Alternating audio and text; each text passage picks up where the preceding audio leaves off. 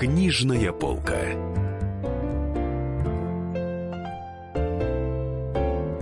Дорогие друзья, Дарья Завгородняя в студии, а в гостях у меня депутат, писатель, лауреат премии «Большая книга», национальный бестселлер, до этого еще дебют а, Сергей Шергунов. Здравствуйте, Сергей. Приветствую вас, Дарья, здравствуйте все. Я, наверное, какие-то премии забыла перечислить. Ну, дело не в премиях, а дело, я думаю, в хороших книгах и читателях, которым книги нравятся. Ну, во-первых, я, конечно, мы очень давно вас ждем. Э, прям вот еще по, по поводу Катаев, э, погоня за вечной весной, по поводу вашей биографии Катаева хотели с вами поговорить, поэтому я, ну, вы очень занятой человек, вы депутат, и поэтому я, с вашего позволения, поговорим сначала про книгу Катаев, которая да, вышла но в финал. скажем всем, что повод для нашей встречи это выход новой книги, да. которая вот только-только поступила в книжные магазины. Книга называется «Свои». Это сборник прозы, который для меня очень дорог, и мне бы хотелось, чтобы больше людей прочитало эту книгу. А теперь давайте про Катаева. Да, вот, ну, у меня первый, конечно, вопрос. Я понимаю, что вам его уже все задали, но почему вы именно фигуру Катаева выбрали? Почему Катаев мой писатель? любимый писатель 20 века из отечественных, и с юных лет я был просто без ума от его стиля, от его красок. И мне казалось обидным и досадным. И до сих пор кажется, что это писатель, оказавшийся полузабытым. А с другой стороны, досадно было и то, что нету полноценной биографии человека, прожившего такую практически длиной в целый век э, жизнь, жизнь остросюжетную, головокружительную, жизнь, вглядываясь в которую можно понять историю и литературы, и самой страны. И мне очень хотелось написать эту книгу, и книга была написана. Какая, какую первую вещь у Катаева вы прочли? Наверное, так же, как и многие, я не просто прочел, а мне прочитали, а потом уже читал и сам «Цветик-семицветик». А потом э, было погружение в некоторые другие детские вещи, включая «Сына полка» и «Белеет парус одинокий». К сожалению, многие нынешние дети уже не знают этих произведений. Но главный Катаев для меня поздний, когда он по-настоящему расцвел, Катаев э, времен своих так называемых мовистских произведений. И здесь, пожалуй, вообще одна из самых любимых в мировой литературе вещей – это повесть под названием «Уже написан Вертер». Но, конечно, и «Трава забвения», и «Алмазный мой венец». А скажите, пожалуйста, вот фигура Катаева, как, ну, всех, наверное, героев соцтруда в советской литературе, поэтому она, может быть, сейчас до некоторой степени, ну, отодвинута. Но сейчас обратно эта мода возвращается. Смотрите, там, к, к юбилеям всех советских писателей пишут книжки. Я сама пишу здоровенные статьи. Вот вчера про Горького писала, например. Я только что от памятника Алексею Максимовичу положил ему несколько гвоздик, потому что тема Горького важная. Вообще есть возвращение советской цивилизации и значимых писателей того времени но я бы не сводил это все к моде. Это не мода, это естественно, потому что и каждый из этих писателей, в том числе Валентин Петрович Катаев, э, пережили период э, канонизации, таких лакированных жизнеописаний и период очернения, перечеркивания ими написанного и выкидывания, в том числе и школьной программы их произведений. Пришло время честного взгляда, объемной картины литературы. И мой рассказ о Катаеве – это как раз, как раз стремление показать его честно. Человека, который был доблестным офицером, э, был ранен на фронтах Первой мировой, э, был белым офицером, был красным. Его чуть не расстреляли в Одесской ЧК. И он же носитель золотой звезды Героя соцтруда. Это все наша славная и драматическая история. И вот э, эти люди выразители этой истории. Я очень люблю задавать этот вопрос. Какое самое дикое заблуждение о Катаеве вам, например, встречалось, ну, не знаю, там в интернете или в других каких-нибудь текстах? Э, э, Есть расхожее представление о Катаеве как о цинике. Дело в том, что так полуигриво отзывался о нем его учитель Иван Алексеевич Бунин, на самом деле его нежно любивший, скорее э, говоривший так о, вообще о целом молодом поколении, которое оказалось в сердцевине смутного времени. И Катаев мог бравировать э, некой своей барственностью. Он, как человек, принадлежавший к очень совестливой среде, он потомок, с одной стороны, военного рода, а с другой духовного рода. Он как... Э, Мать, по-моему, у него была дочь генерала. Бачея, да. Угу. Отец э, сын священника, и это глубокий вятский северный род духовенства. Вот Катаев мог иногда бравировать э, своей вынужденностью так или иначе соответствовать времени. Но он был, конечно, точно не циничнее и не грешнее тех, кто его окружал и пытался выстраивать как-то свою репутацию. И Катаеву не могут простить одиночество, независимость и глубокую силу его дара. Именно поэтому пытаются не в силах поставить э, низкую оценку по литературе, поставить плохую оценку по поведению. Вот это, по большому счету, миф. Конечно, у него были некоторые неприглядные деяния, но разобраться в них и увидеть их в контексте времени и поведения других сотоварищей литераторов было мне важно. А почему вот он письмо, например, против Солженицына подписал? Вот сейчас мне сразу вспоминается. Ну, подписал не только он, а подписали многие другие значимые писатели. Э, позиция Катаева состояла вот в чем. Причем я вам хочу сказать, что когда Солженицын начал свою бучу, Катаев э, публично отправил телеграмму в его поддержку, э, когда речь шла о свободе художественного творчества.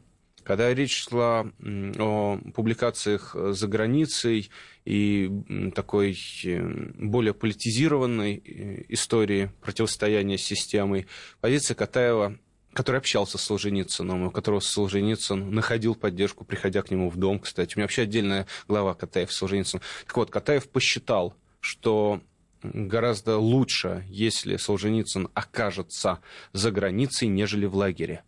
Собственно, вот это и была дилемма, то, что обсуждалось э, на самых верхах. И Катаев впоследствии, когда его спрашивали по поводу э, его позиции по делу Солженицына, говорил, что вот это был выбор – Действительно, э, документы показывают, что одни хотели Солженицына после ареста отправить мотать срок, а другие были сторонники его выдворения за пределы страны. В этом смысле Катаев э, полагал свою позицию более гуманной и действовал в контексте всем тогда известного советского законодательства. Интересная тема для меня эволюция религиозности разных писателей. В этом смысле мне интересен, конечно, Михаил Булгаков, конечно, Горький, необыкновенно крупная фигура. А что происходило вот с Катаевым? Все-таки семья священников, потом человек э, принял э, советский строй и революцию безоговорочно. Вот что такое с ним происходило? Насчет безоговорочно я бы поспорил. Скорее, его позиция была близка к евразийской, сменовеховской. Это те люди, которые выступали патриотами своей отчизны. Их очень огорчила захлестнувшая страну смута, но они потом увидели, что советская Россия продолжает судьбу нашей страны, это некое продолжение Российской империи, все равно собирание земель, все равно сохранение государственности. И истоки этой позиции еще от скифов, Э, сборника, где участвовали Блок и Белый, и впоследствии эта позиция в значительной степени Михаила Булгакова, но уж точно и Алексея Толстого, вернувшегося в Советскую Россию, и Александра Куприна, вернувшегося аж в 1937 году на родину. Это люди были как раз очень близкие самому Катаеву, и здесь его позиция человека, не успевшего из-за тифа уплыть в Константинополь э, с Буниным, была, э, пожалуй, такой же. Он даже создал с Булгаковым и Толстым тайный кружок новых реалистов. А, одновременно с этим отношение к религии было таким, что он был в детстве очень набожным, написал немало религиозных стихов и рассказов. А, у него вера треснула на фронтах Первой мировой еще до всякой революции, когда он увидел обесценивание человеческой жизни и массовое смертоубийство. Вот среди бойни он почувствовал себя изменившимся. Наверное, та бойня очень сильно изменила и всю страну и перевела впоследствии к тому, что случилось во время гражданской и к опрокидыванию церквей. Но одновременно надо сказать, что Катаев пронес сквозь всю жизнь нежное отношение к церкви, и в годы войны он пишет рассказ про священника, у которого глаза синие, как лед, и который произносит проповеди про наших великих предков. Дорогие друзья, нам придется прерваться на небольшой перерыв. А в студии, напомню, Дарья Завгородняя и писатель, депутат Государственной Думы Сергей Шаргунов. Книжная полка. Здравствуйте, друзья! Это новая программа на радио «Комсомольская правда», которая называется «Подзарядка». С вами Вероника Борисенкова и Сергей Краснов. «Подзарядка» — это заряд самой необходимой информации для того, чтобы начать новый день вместе с нами. Мы работаем по будням с 7 до 11 по московскому времени. На подзарядку становись!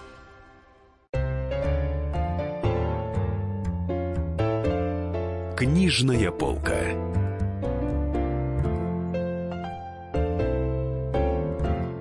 Дорогие друзья, в студии Дарья Завгородня. В гостях у нас Сергей Шаргунов, писатель, депутат Государственной Думы, автор книг «Свои» и большой полной биографии Валентина Петровича Катаева. Обсуждаем его книги. Еще очень важен мистицизм Катаева.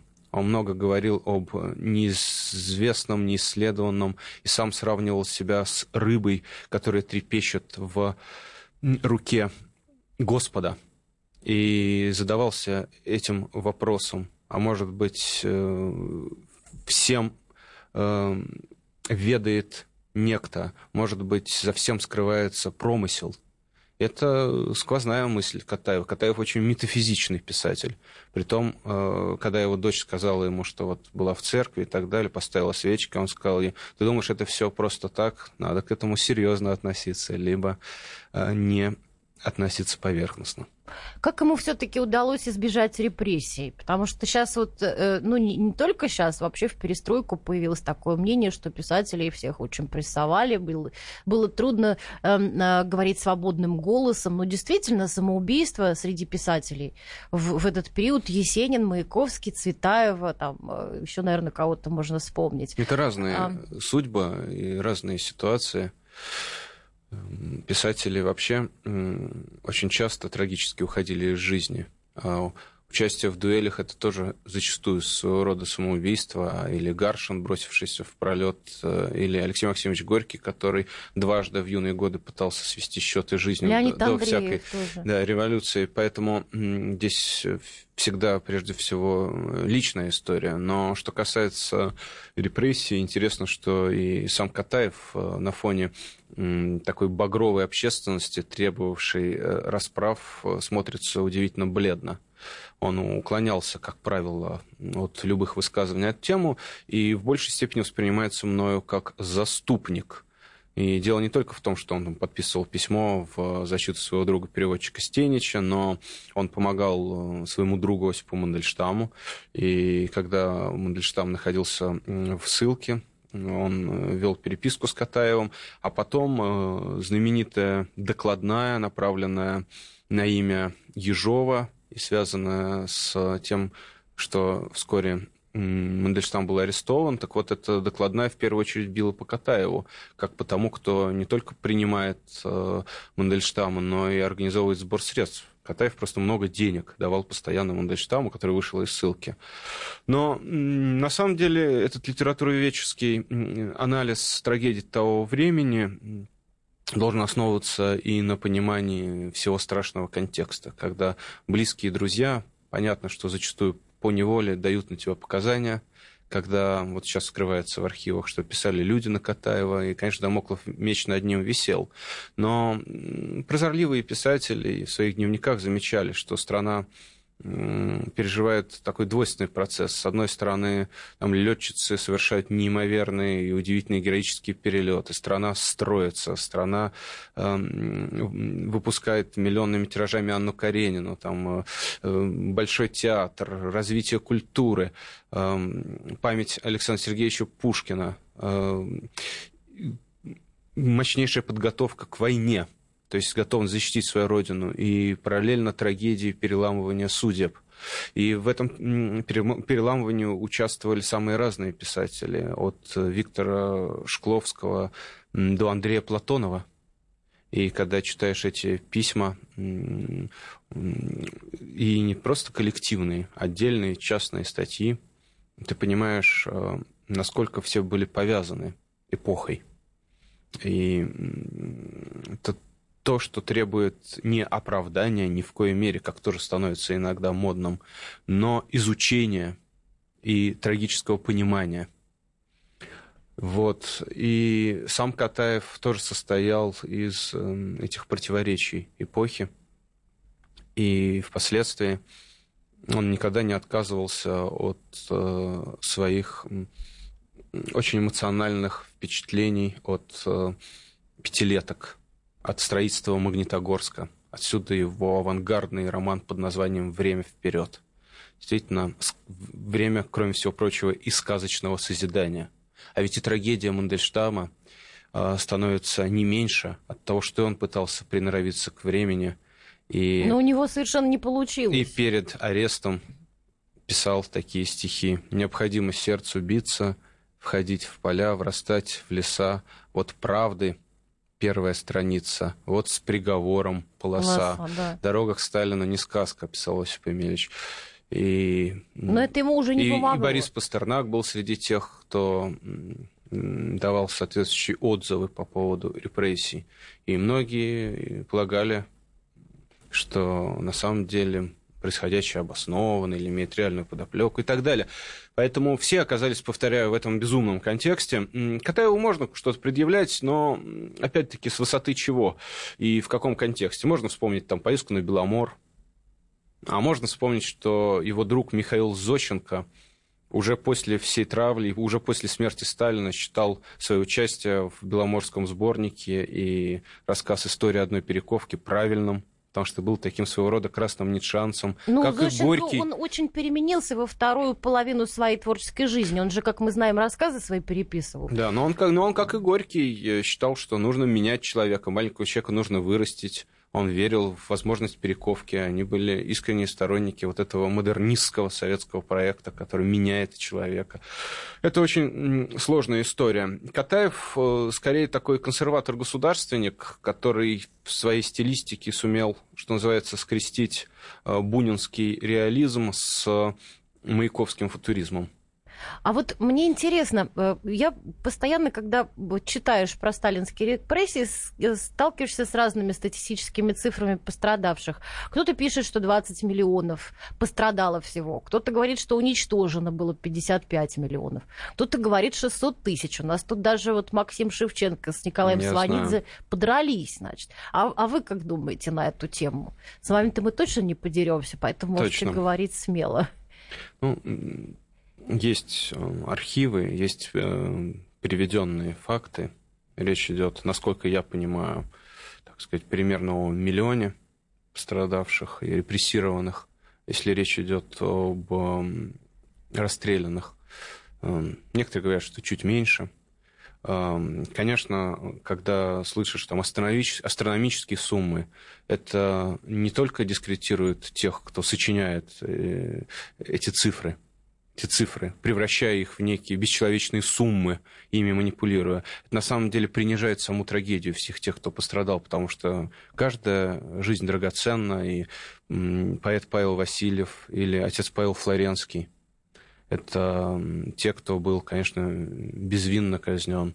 И это огромная трагедия нашей страны. Одновременно с этим э, это не должно превращаться в повод для манипулирования и для такого сочинительства – и для того, чтобы вместо горестных размышлений о произошедшем э, впасть в патологию отрицания собственной страны. И вот это зачастую исходит от тех людей, которые пытаются замалчивать трагедии, происходившие совсем недавно. Мы до сих пор не знаем количество людей, погибших в 1993 году. И Часто это исходит от людей, которым наплевать вообще на человеческие жизни, и гуманизм становится лишь прикрытием такого исторического нигилизма. И, и, вероятно, какие-то эффектные слова тоже хочется сказать, потому что чем цифра больше, тем, тем она больше, может быть, производит краткосрочного эффекта. А, говорим... любят говорить там миллионы, миллионы, сотни миллионов и так да. далее. Нет, ну, конечно, э, люди страдали в любом случае, это огромная трагедия так же, как известно, э, какие были разные периоды внутри эпохи. В том числе значительная часть людей была реабилитирована уже сразу же после того, как убрали Ежова, так называемое разберивание. Угу. И многие люди вышли, но тем не менее, тем не менее, и нельзя забывать и того, что было и после войны. Это меньший масштаб, но тем не менее это происходило. И есть две крайности. С одной стороны, представить все прошлое как адский ад. И такое ощущение, что вот по поводу погибших Великую Отечественную их подвига гораздо меньше говорится. И меньше рассказывается об этих судьбах, эм, чем э, по поводу тех, кто пострадал от репрессий. А другая крайность сказать, что да нет, все было правильно, и невинных не было, что тоже неправда. Здесь нужна трезвость в оценке и при этом понимание величия истории своей страны при, при всех страшных поворотах. Дорогие друзья, нам придется прерваться на небольшой перерыв. А в студии, напомню, Дарья Завгородняя и писатель, депутат Государственной Думы Сергей Шаргунов. Книжная полка. С вами уполномоченный при президенте Российской Федерации по правам ребенка Анна Кузнецова. Слушайте радио «Комсомольская правда».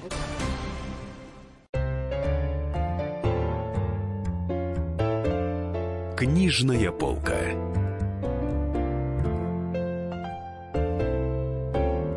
Дорогие друзья, мы говорим сегодня с Сергеем Шаргуновым, лауреатом различных э, книжных премий, самых громких, национальный бестселлер, большая книга, э, дебют, самый первый роман, ваш дебют получил, я помню. Да. Э, э, по-моему, «Малыш наказан» он назывался. Но мы сейчас пока говорим о Валентине Петровиче Катаеве, потому что мы, мы будем отмечать годовщину смерти писателя 12 апреля, насколько я помню. А, а мне хочется завершить разговор о Катаеве. Может быть, вы вспомните какой-нибудь анекдот из жизни Катаева, там, может быть, правдивый, может быть, выдуманный, который вам там больше всего запомнился. Какой-нибудь случай такой. Не, ну, ну случаев э, было множество. Есть ряд баек, Например, э, Катаев любил стричься в Центральном доме литераторов. Э, и сказал своему приятелю, парикмахеру, ты давай меня стриги в этот раз получше, потому что я отправляюсь на аудиенцию к римскому папе. И в следующий раз, когда он пришел в эту парикмахерскую, тот его спросил, ну как там все прошло? Сначала не понял, потом сказал, а, ну римский папа спросил меня, это какой сорванец тебя так по-дурацки постриг? Вот. А на самом деле есть э, бесчисленное количество баек, связанных с э, остроумием Катаевским. Он был человек э, с острой страстью к жизни.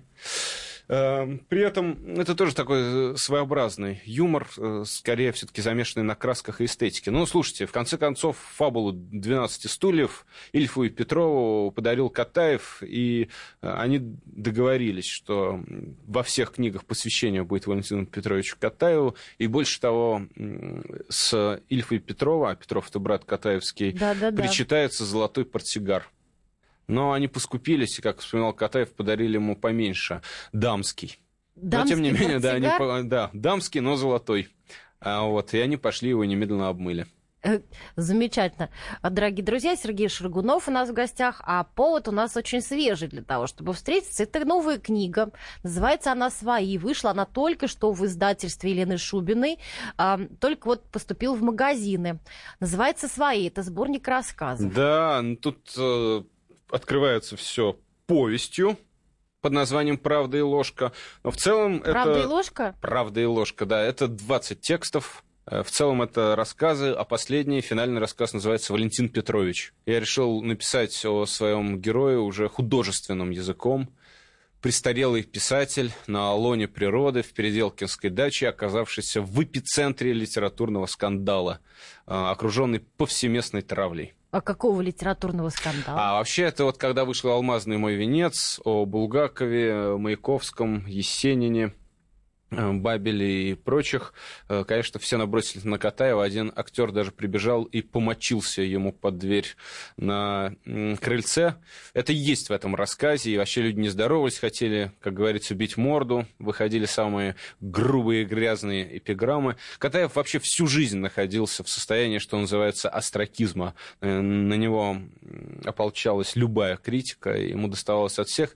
Больше того, отказывались печатать его произведения. Тот же там уже написан Джонсон Вертер, либеральнейшая редакция «Нового мира» отвергла, пришлось Суслову продавливать. А потом возмустился Андропов, вообще воевали два крыла государства по поводу этой милейшей повести. С ума сойти. Ну, вот интересно, что книга во многом, я так понимаю, автобиографическая. Книга свои наполовину автобиографическая. То Я- есть Ага. М, Правда и ложка это что? Это, это, это повесть о роде. От э, моего предка, арктического путешественника Владимира Русанова, который сгинул во льдах. Он был прототипом Слушайте, а у вас Татаринова там, у вас там какие-то потрясающие предки. Вы же потомок э, Фадеева.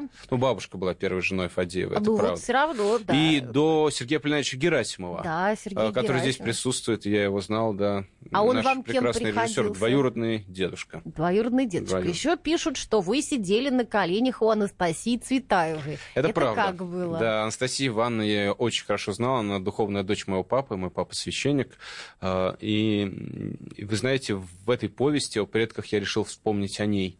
И, кроме всего прочего, мои родители близко дружили с Василием Витальевичем Шульгиным. И какие-то воспоминания уникальные из его жизни я тоже решил привести в этой повести. То есть э, э, вообще и про Цветаеву я рассказываю никому неизвестные истории и так. Мне захотелось вот поделиться корнями и почвой вот прям принести все это и подарить читателю. Читайте эту повесть, в том числе о гражданской войне, которая с сабельным свистом э, рассекла род, потому что были и красные, и белые. Слушайте, Причем а- те и другие были ага. весьма успешны в этом своем деле, но тем не менее. А как у вашего папы получилось стать священником? Об этом следующий сделал- текст Он это сделал в советское время. называется «Мой батюшка». Ага. Да, мой папа родился в тайге, в Кировской области, в поселке Труд номер 4. Сам прорвался сквозь жизнь, потому что его отец, мой дедушка, погиб на фронте, бабушка несколько классов образования. Он был суворовцем. У него вообще была очень, очень сложная жизнь, но все закончилось э, Институтом иностранных языков э, в Москве, и еще в советское время он уверовал. Тареза, да? Да? Моя он был тоже. переводчиком английского и французского языка и поэтом. И вот, и мне кажется, в душе поэтом остается. Он знаменитый проповедник и преподаватель в духовной академии. И он еще в советское время уверовал в Бога вместе с моей мамой, крестился, когда это было весьма непросто. И в советское время стал священником.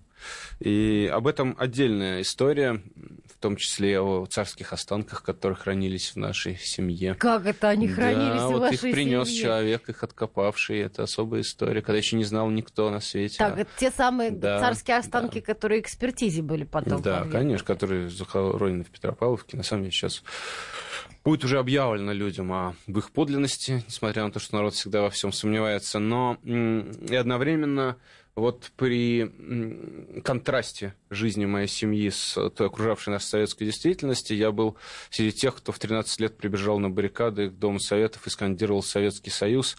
И начавшаяся новая реальность, новая Россия, конечно, шокировала моего отца, потому что вереницы пошли бедные, беспризорники, бомжи, погорельцы в храм. И вот эта беда нового времени не могла не заставить содрогнуться, особенно человека столь близкого народу, вышедшего из самых э, низов народа, как мой отец. У вас очень, очень бурная биография, бу- бурная жизнь была в этом году. А Вы, вы, там, вернее, в шестнадцатом году вы стали депутатом Государственной Думы, в семнадцатом вы женились, и в шестнадцатом... Каждый год что-то происходит. Что-то происходит. Но самое главное, это чтобы книги хорошие появлялись. Я согласна. А в шестнадцатом еще я помню, по-моему, или в семнадцатом, подождите, у вас пожгли квартиру. Это было, да, сразу после некого голосования, когда я в Госдуме оказался едва ли не единственным. Четыре человека, и- вме- включая вас, проголосовали против программы реновации в Москве. И вы думаете, что этот поджог был сделан э, после того, как вы проголосовали? Не, не- Ну, это такая э, Несимпатично. тема, понимаете, я не берусь никого обвинять, просто это произошло буквально синхронно и совпадало с определенными угрозами и с нападениями на других людей. Дело не в том, что людей, жителей не нужно переселять, а дело в том, что в первом чтении, в каком пытались продавить этот законопроект, слава богу, что удалось отбить атаку, пускай там ценой ущерба для себя, предлагалось вообще к черту на куличики, на рога отправлять кого угодно, откуда угодно, без всяких оснований, правил и предписаний. Потом, значит, удалось как-то изменить этот законопроект. Тогда я, конечно, не мог с этим согласиться. Ну, мне говорили, что строительная мафия могла быть причастна. В любом случае, да, было такое нападение. Мой отец чудом спасся. И, кстати, история пожара открывает повесть «Правда и ложка». Ну вот да, я поэтому... собственно, Открывают э- этот текст.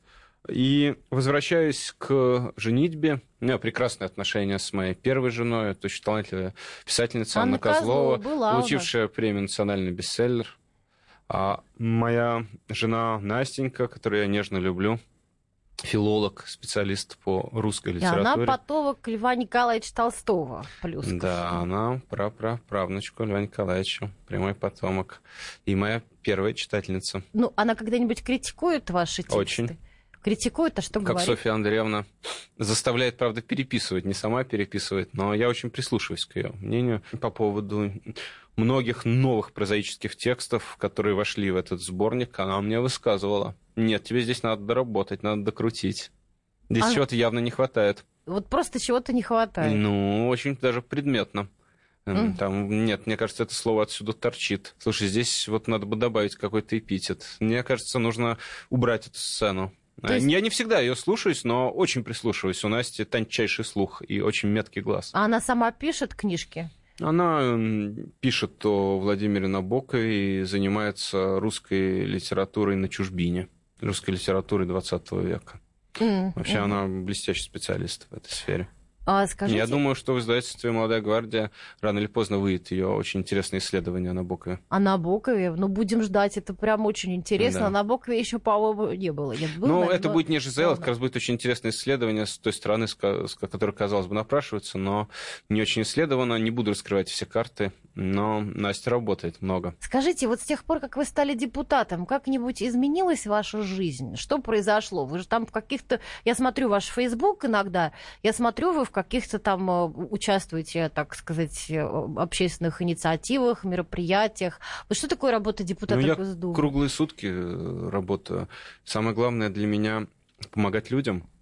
Я честно каждые несколько дней отчитываюсь по поводу того, что удалось сделать. И огромному количеству, сотням людей просто удалось спасти их судьбы. Вот что такое моя работа. Конечно, это и законотворчество, которое позволяет сделать жизнь честнее и справедливее. Есть узкий коридор возможностей. Но на самом деле я даже не думаю, что здесь нужно бахвалиться или подробно рассказывать. Я думаю, многие знают о том, что я делаю, знают, что если ко мне обратиться, я всегда стараюсь помочь. Вот э, возможность обратной связи с другими людьми, вот то народничество, которое было всегда в русской литературе, это для меня важно. Надо показать людям, что можно быть нормальным человеком, при этом оказавшись депутатом. Кстати, Ну, это не просто. кстати, депутатский опыт лег в основу одного из рассказов. Он называется «Ausweis», то есть документ по-немецки. Это рассказ о депутате и о внутренностях депутатской жизни. Многим будет, наверное, интересно туда заглянуть. Ну, А, хоть какую-нибудь одну внутренность. Сочувствие вообще сквозная тема сборника «Всех жалко». Здесь есть рассказ о Сибири, потому что я депутат от четырех сибирских регионов, куда я непрерывно мотаюсь. И этот рассказ называется «Русские на руинах», когда в виде, по сути, Акрополя тракторный завод, э, руины, стены, ветер взметает эту серую пыль, и бывший начальник цеха вводит меня как трагический экскурсовод. Бабушки, которые в городе Бийске Алтайского края каждый год из-за паводка выкачивают воду из подвалов, обвешивают стены фотографиями котят и церквушек, собираются, читают свои стихи, приносят э, пироги с э, грибами, и потом ходят по э, лежачим больным, по инвалидам, помогают им. Друзья, мы сейчас уйдем на небольшую рекламу. Напоминаю, что в студии Дарья Завгородня и писатель, депутат Госдумы Сергей Шаргунов. Книжная полка. Главное аналитическое шоу страны. Михаил Владимирович Юрьев, Михаил Владимирович Леонтьев, Илья Савельев. Это главтема. Они знают, как надо. Мы несем свою миссию выработать мысль о том, как должно быть. Программа «Главтема» на радио «Комсомольская правда». Слушайте в прямом эфире каждый четверг с 20.00 по московскому времени. Книжная полка.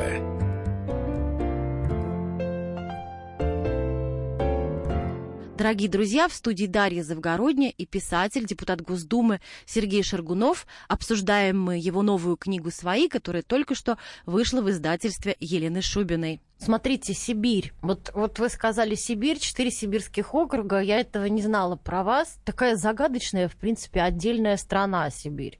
Систематически какие-то люди из центра туда едут путешествовать, наблюдают некие ужасы, что там совершенно нет мужчин. Там, например, мужчины спились, одни остались женщины. И какие-то... Вот я вспоминаю просто в ЖЖ когда-то там человек какой-то описывал свое путешествие по Сибири. Вот. И какой-то наблюдается упадок, и в том числе упадок не только материальный, не только упадок там заводы разрушены, а упадок моральный, упадок нравов. Вы что-нибудь такое наблюдали там? Или люди хорошие?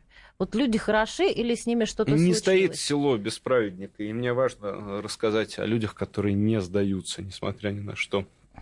Несмотря на то, что трагедий множество, и человек, который водит меня по развалинам завода, вспоминает всех своих дружков, рабочих, что с ними стало.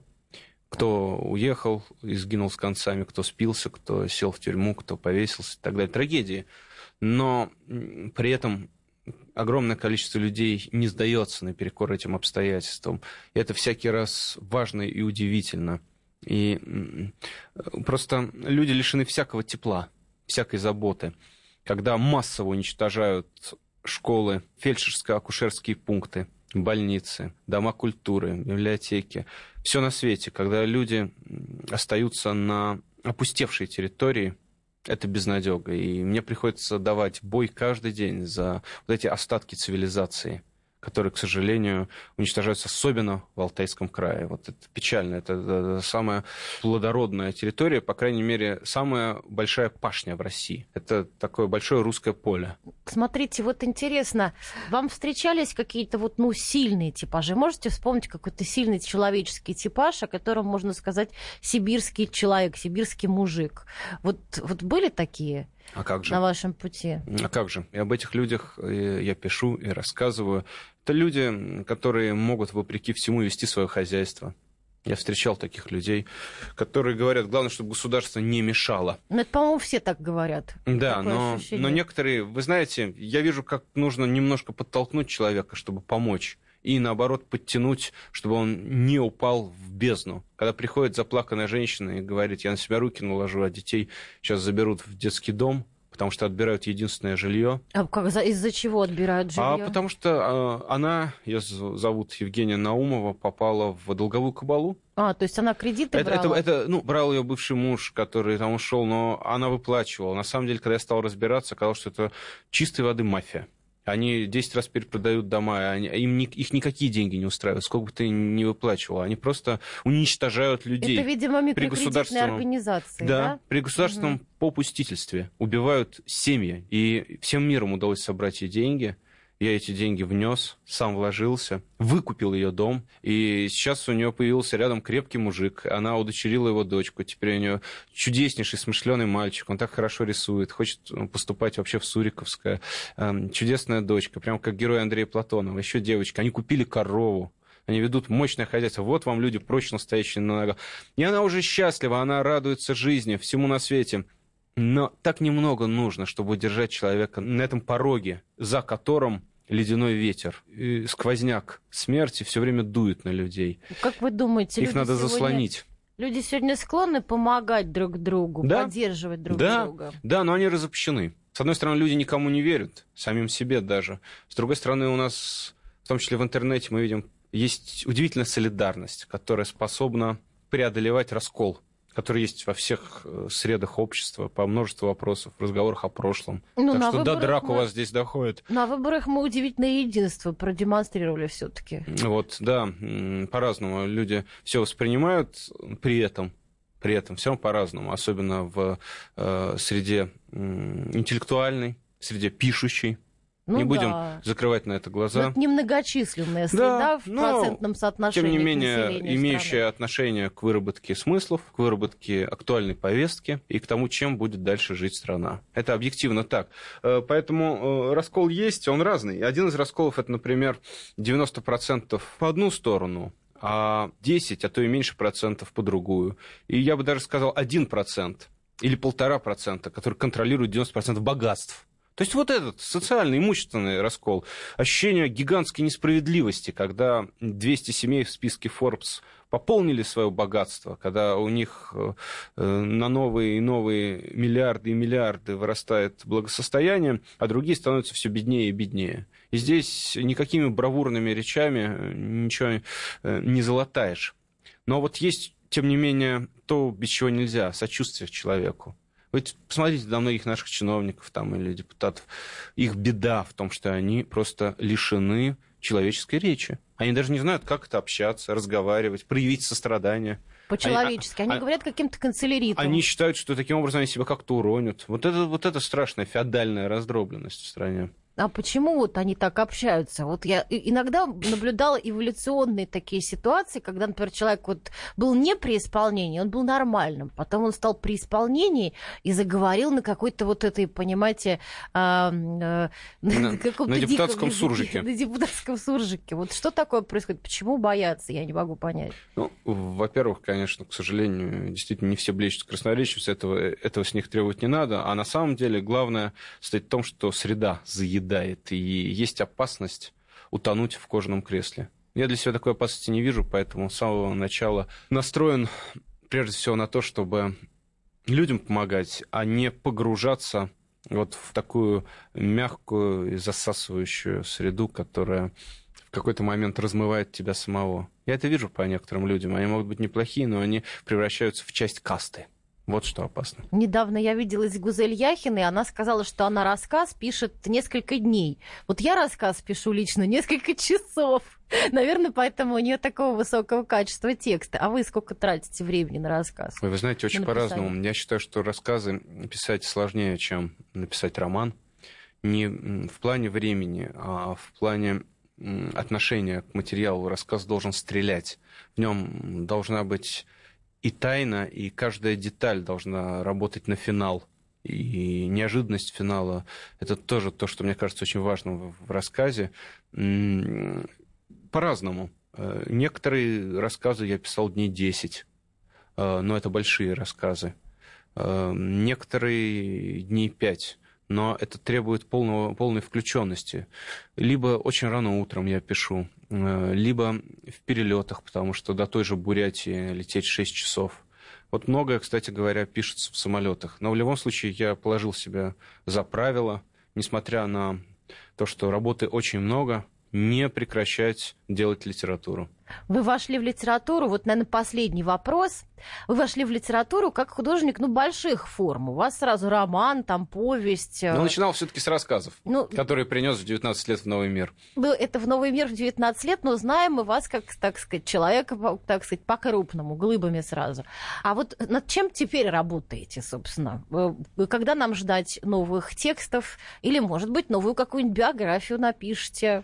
Я думаю о новой писатель. биографии. Вы знаете, не было до сих пор книги о Сергее Михалкове, кстати говоря. Очень интересная личность, интересная да, мы тема. мы продули его юбилей, между прочим. Угу. Но я на подступах к новому роману. Вот вы первая, кому я произношу это откровение. Отлично. Ну, это, наверное, пару лет вас займет теперь. Как сложится? А вот интересно, Виктор Шкловский, сейчас вот совсем последний вопрос. Виктор Шкловский говорил о том, что э, писатель в какой-то момент дорастает до определенного возраста, когда ему хочется рассказать всю правду о своих коллегах-современниках.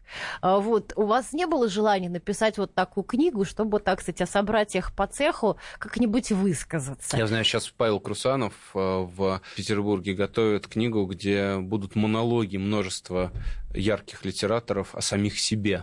Вот это мой, кстати, последний текст был э, недавний о самом себе. Своего рода исповеди такие, о творческой биографии. Может быть, в целом это будет рассказ друг о друге. Но должно пройти какое-то время. Я думаю, что рано или поздно этот мемуар о моих современниках, где будут там и Захар Прилепин, и Роман Сенчин, и Дмитрий Быков, и Алексей Иванов, появится. Отсюда, кстати, и «Алмазный мой венец» Валентина Петровича Катаева, ну, написанный на склоне жизни. Там не...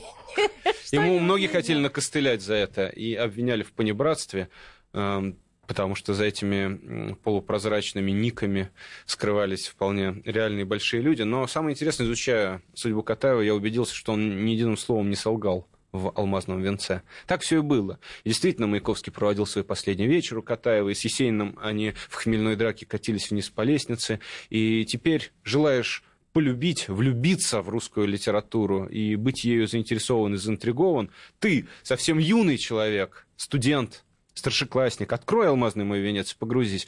Поэтому, возможно, вот такой мемуар о писателях-современниках еще появится, но не сейчас. Спасибо большое. У нас в гостях был Сергей Шаргунов, писатель, депутат, лауреат массы книжных премий. Он представлял сегодня свою книгу «Новую сваи». Читайте во всех магазинах страны. Спасибо. Благодарю за разговор. Спасибо. Книжная полка. Добрый день, дорогие друзья. Я Владимир Винокур. Слушайте радио «Комсомольская правда».